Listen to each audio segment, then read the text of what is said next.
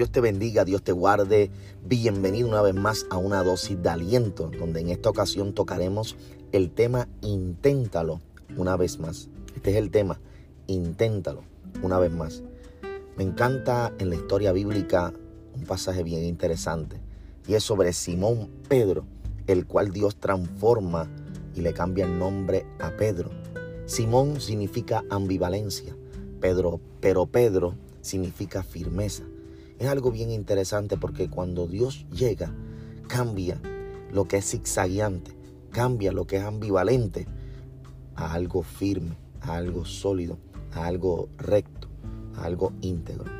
Esa es la historia de la transformación del nombre de Pedro.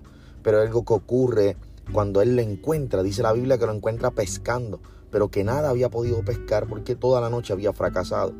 En el desarrollo de la historia podemos ver que Pedro se sentó a los pies de Jesús y escuchó lo que Jesús tenía que hablar al pueblo. Luego de haber escuchado el mensaje, se levanta en una autoridad, en una fe, para colocarla por obras, porque la fe sin obra es muerta. Dice la palabra del Señor que Pedro dijo, más en tu palabra echaré la red. Yo sé que toda la noche he pescado y que no he conseguido ningún resultado, pero en tu palabra echaré la red. Y Pedro volvió nuevamente, pero hay un detalle en esta historia. Jesús ahora estaba montado en la barca de Pedro. Anteriormente no, pero ahora sí.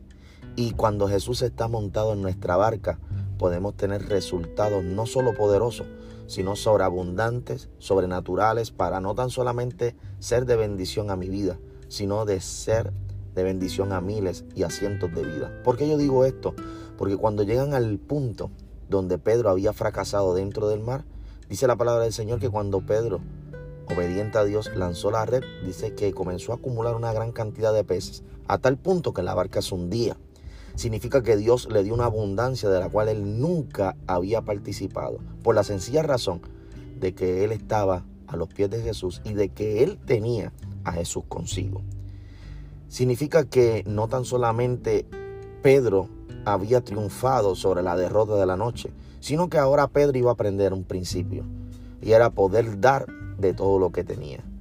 Dice la palabra del Señor que había unos compañeros que no habían podido pescar y estaban a la distancia. Y Jesús le dijo, hazle seña a ellos para que ellos también puedan comer y puedan tener de la abundancia que tú tienes. Posiblemente tú dirás, pero si doy de lo que tengo, de lo que posiblemente hoy Dios me ha dado, que ha sido sobreabundante, si yo doy de esto, voy a perder. Pero en el Señor es distinto. En la tierra tú pierdes cuando tú das cosas que los hombres te dan. Pero cuando Dios te da, escucha muy bien, de manera sobreabundante y tú entregas e impartes, Dios te da aún más.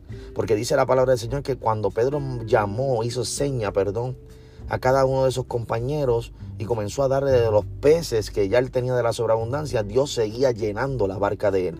En otras palabras, mientras Pedro impartía, la barca seguía de manera impresionante, sobrenatural, seguía capturando y teniendo peces porque Jesús estaba allí.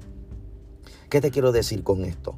Si Pedro se hubiese rendido, Pedro no hubiese tenido la gran pesca milagrosa y no hubiese podido ser de bendición para los compañeros, para las amistades o para el entorno.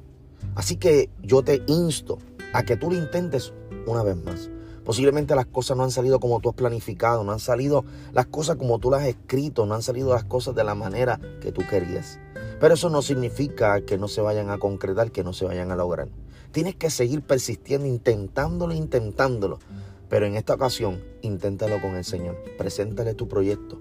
Preséntale tu sueño, preséntale tu familia, preséntale tu matrimonio, preséntale tu vida. Haz algo en este día, detente y dile, Señor, me presento delante de ti, porque posiblemente las cosas no me han salido bien, pero yo quiero que tú estés en mi barca y yo quiero los resultados sobrenaturales de tenerte a ti conmigo.